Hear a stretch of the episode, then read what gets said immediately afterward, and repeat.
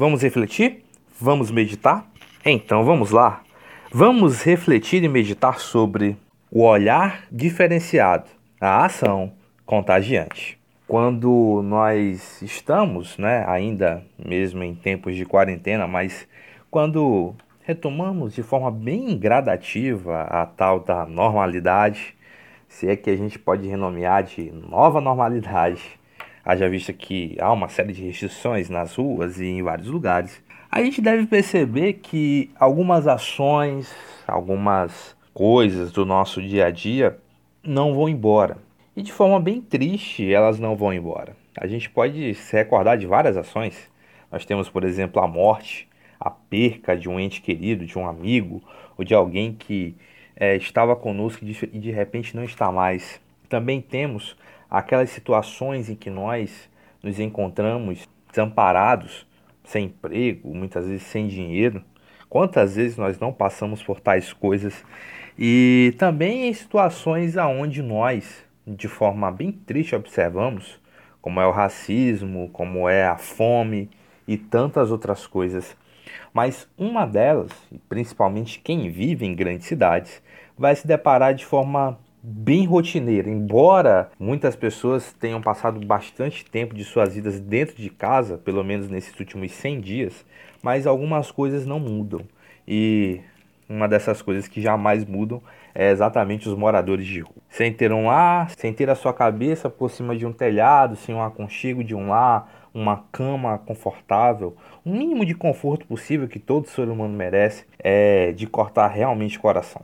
Por mais que haja um certo assistencialismo e algumas, alguns programas que visam esse público, ainda assim é muito difícil erradicar tal coisa. E essas pessoas que muitas vezes vivem de alguns pequenos bicos, que guardam carros, entre outras, ou simplesmente vivem de esmolas, estão sempre ali, nas ruas, praticamente todos os dias, mesmo em dias como esse, retomando, que não se tem muito movimento, que não se tem muitas pessoas nas ruas, mas é um público fiel que, por não ter onde morar, por não saber se vai ter ao certo o que comer, e por não ter uma garantia de um dinheiro fixo todo mês, eles se arriscam nas ruas e estão por aí, nas grandes e nas pequenas cidades, mas é um público que, mesmo em tempos de fique em casa, para eles é muito difícil ficar em casa, até porque eles não têm uma. Essas ações humanas, essas ações que nós temos que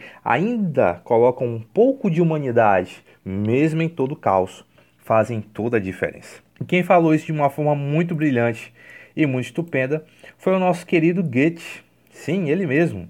Johann Wolfgang von Goethe.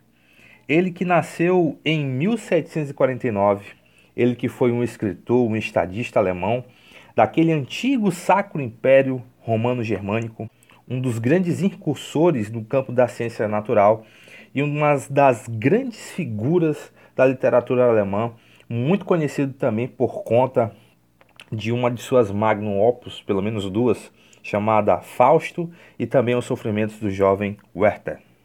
E em um de seus livros publicado postumamente, denominado Máximas e Reflexões, de 1833, Goethe vai dizer o seguinte: Muitas esmolas seriam dadas se os homens tivessem olhos para ver que é bonita é a imagem da mão que recebe. Muitas esmolas seriam dadas se os homens tivessem olhos para ver que bonita é a imagem da mão que recebe. Já prestou atenção na mão daquele que recebe alguma esmola, que recebe alguma ajuda? Já prestou não só na mão, mas na afeição da pessoa, só pelo fato da pessoa estar ali e em condições praticamente insalubres de vida, que ao receber tal ajuda, receber tal coisa, a felicidade estampada no rosto e, no, e na sua afeição é tremenda, que muitas vezes como nós somos eternos cobradores, nem aquele muito obrigado que a gente deseja ouvir por conta da gratidão, a gente deixa de lado. E se nós prestássemos mais atenção na felicidade que há em dar do que receber, como já diria Atos 20, 35, nos escritos sagrados, a gente seria muito grato em não apenas receber, mas em também dar. E assim seguimos, sempre prestando atenção no olhar de gratidão das pessoas, e só saindo de casa quando necessário, vivendo e aprendendo.